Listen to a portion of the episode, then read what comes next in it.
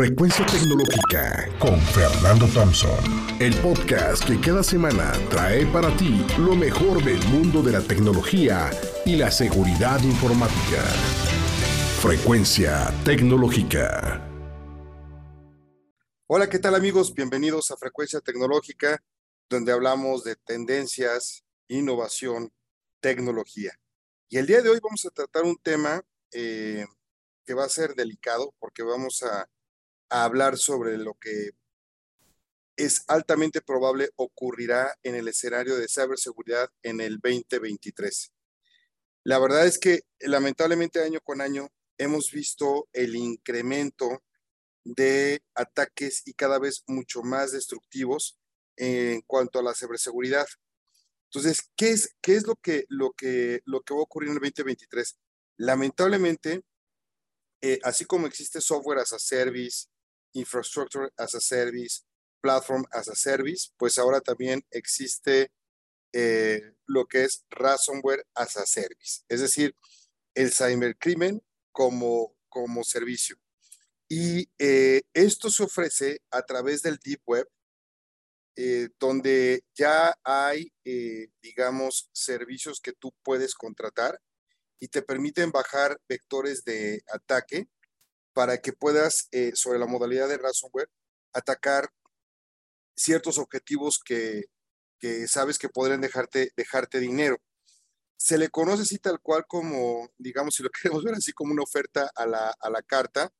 Eh, lo que es el, el, el, famoso CAS, pues es atractivo porque la gente que se dedica a los actores, los criminales se dedican a estar eh, lanzando, digamos, este, ataques, dependiendo de niveles de habilidades que ellos tengan, pues van a aprovechar eh, estas ofertas eh, que son llave en mano, donde ya no invierten tiempo en, en, recursos tecnológicos, ni tampoco tienen que ponerse a elaborar ellos su propio plan de ataque, sino que ya vienen empaquetados. Entonces, los ciberdelincuentes más experimentados crean y venden carteras de ataque o menús de servicios de ataque, donde van en modelos desde el más sencillo, rápido y repetible hasta otros mucho más eh, sofisticados y le cobran, se cobran entre los mismos cibercriminales una suscripción que se pagan en, en cripto. Entonces, eh, obviamente, la tasa de retorno que tienen ellos es que conforme atacan y les pagan los ransomware, pues obtienen ingresos, con eso pagan la suscripción y obtienen aparte utilidades. Entonces, eh, estos vectores de ataque que están empezando a surgir, pues básicamente, por ejemplo, si usted utiliza, si tú utilizas, eh, por decirte algo, una versión en sistema operativo anterior a, Windows 10, eres, eres target. Si tienes una versión obsoleta de Linux o de, o de iOS y no la has actualizado, eres target. Si tienes una versión obsoleta de, de Android y demás, etcétera, los algoritmos detectan precisamente que tienes una versión que ya no está soportada y entonces los métodos de defensa que fueron hechos para esa versión ya no importan porque en realidad ahora, eh, pues bueno, se van a poder alojar muy rápidamente. Eh, recordemos, por ejemplo, que si tú tuvieras Microsoft este, con la versión 8 del sistema operativo, pues ya estás en serios problemas. Ya no te quiero decir si tienes una versión tipo XP. La otra es el metaverso. El metaverso ya está aquí. Eh, no es una moda, es una tendencia que llegó aquí para, para quedarse. Ya hay muchas compañías de tecnología que están eh, invirtiendo recursos en realidad aumentada, en realidad virtual y en realidad eh, mixta. Y aquí es un territorio desconocido.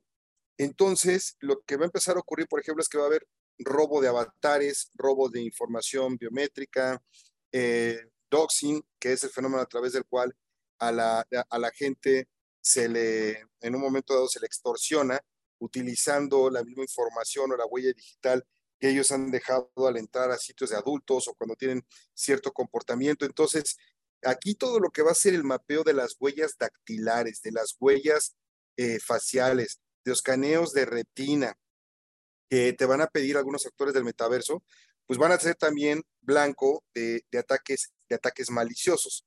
Digo, por supuesto que se está trabajando, eh, digamos, en, soluciones tipo EDR, eh, e que se van a manejar en el metaverso. EDR, recordemos que son eh, es, es, la siguiente generación de los antivirus donde detectan y responden de forma avanzada dentro de los endpoints. Entonces, tus Oculus Rift, tus lentes, tus cascos, tus sensores, para que no sean secuestrados de la información o no, puedan, o no puedan, digamos, quedarse ahí con un, con un virus, van a tener que utilizar ciberseguridad.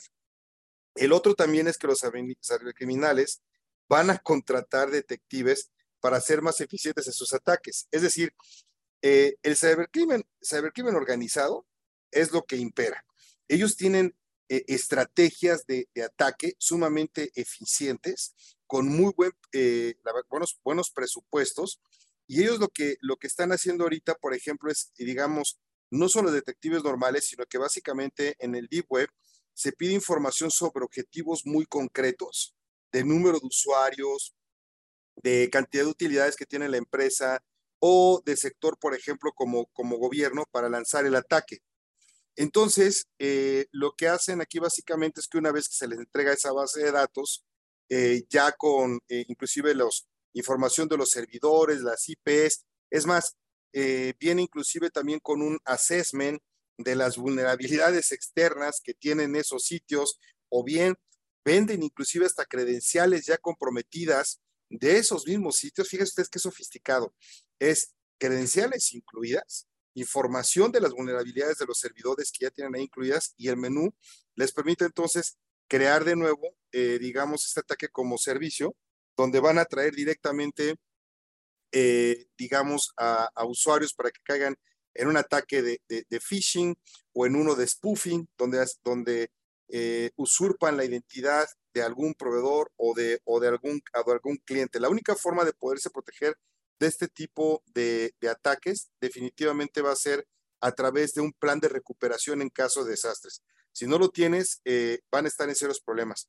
La otra también es que toda la automatización, eh, digamos que, se está, que se está dando, por ejemplo, con Machine Learning, eh, con, con, con, RPA, pues bueno, ahora lo que va a, a, ocurrir de alguna manera es que va a haber, digamos, captación de, digamos, eh, usurpación de servicios automatizados, donde básicamente eh, lo que te van a ofrecer ahora va a ser eh, money laundry, digamos, como servicio.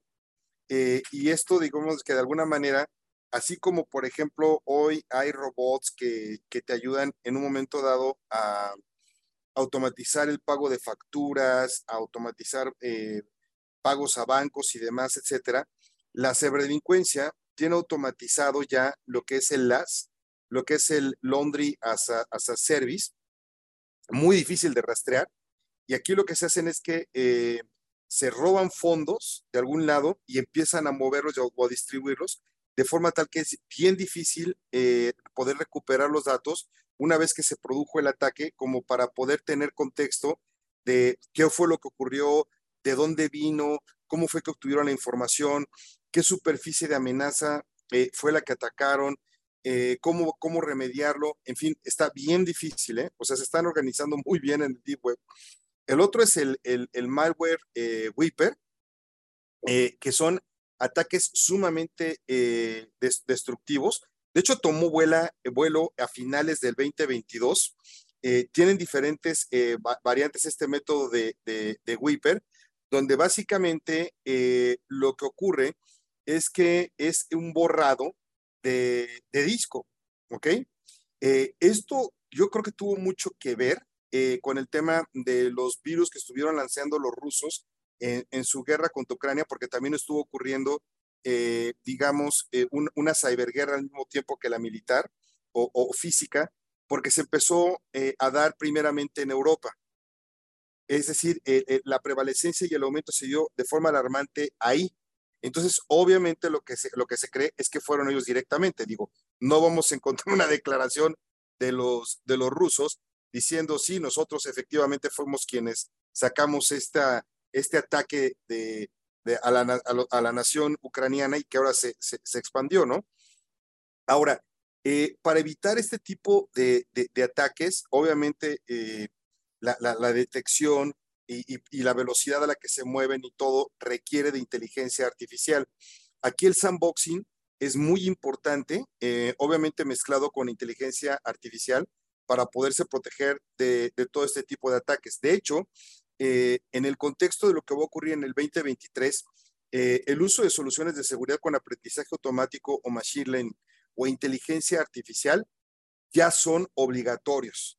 Si quieres detectar patrones de ataque, detener amenazas en tiempo prácticamente real, va a ser imposible con las soluciones tradicionales. Entonces, sí se requiere de, soluciones que ya empiecen a utilizar definitivamente inteligencia artificial y, machine learning. Hay mucho todavía por, por, definir de qué es lo que va a ocurrir. Lamentablemente la palabra más de moda sí va a seguir siendo eh, ransomware. Las pymes van a ser, digamos, eh, el plato fuerte con el cual se van a servir los cibercriminales. Y pues bueno, a ver eh, si qué tan cierto será esto. Por ahí de mediados del 2023 haremos una cápsula también de, frecuencia tecnológica donde estaremos analizando si las tendencias que te acabo de presentar el día de hoy se están eh, dando o no se están, no se están dando. En resumen, es eh, lo que es el crimen, ¿no? Cybercrimen as a service, eh, lo que va a ocurrir en el tema del metaverso con la usurpación de información y robos de datos biométricos, la contratación de detectives por parte de los criminales y el tema también de lo que va a ser el, el laundry as a service. Y obviamente este que te platiqué, el malware whipper, que ya veremos este, si logramos o no, eh, digamos, reaccionar a tiempo y empiezan a hacer soluciones comerciales más asequibles para el mercado.